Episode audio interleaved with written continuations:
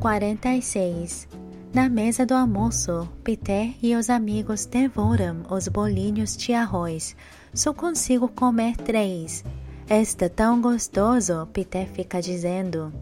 Ele estica a mão para pegar o último, então para e olha para mim, verificando se reparei. Pode comer, digo. Sei no que ele está pensando. Na última fatia de pizza.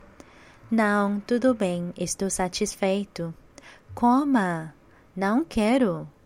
Eu pego o bolinho de arroz e enfio na cara dele. Diga, ah. Não, responde ele, teimoso. Não vou dar a você a satisfação de estar certa. Daryl dá uma gargalhada alta. Estou com inveja de você, Kavinsky. Eu queria que uma garota me desse a moça na boca. Lara Jean, se ele não quiser, eu quero.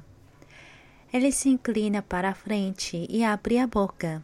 Peter o empurra. Sai fora, é meu. Ele abre a boca e eu lhe ofereço o bolinho como se Peter fosse uma foca no SeaWorld um, com a boca cheia de arroz e os olhos fechados.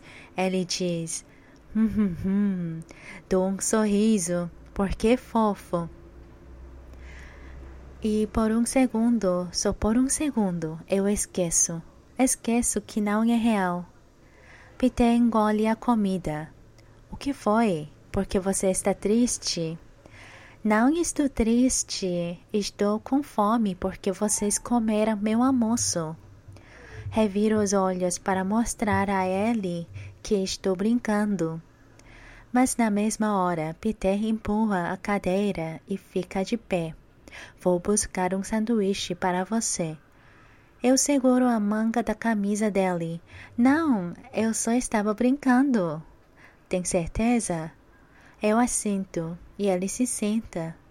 Se você ficar com fome mais tarde, podemos parar em algum lugar no caminho de casa.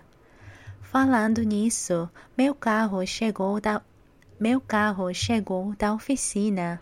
Não vou precisar mais que você me, dá, me dê carona. Ah, é? Peter se recosta na cadeira.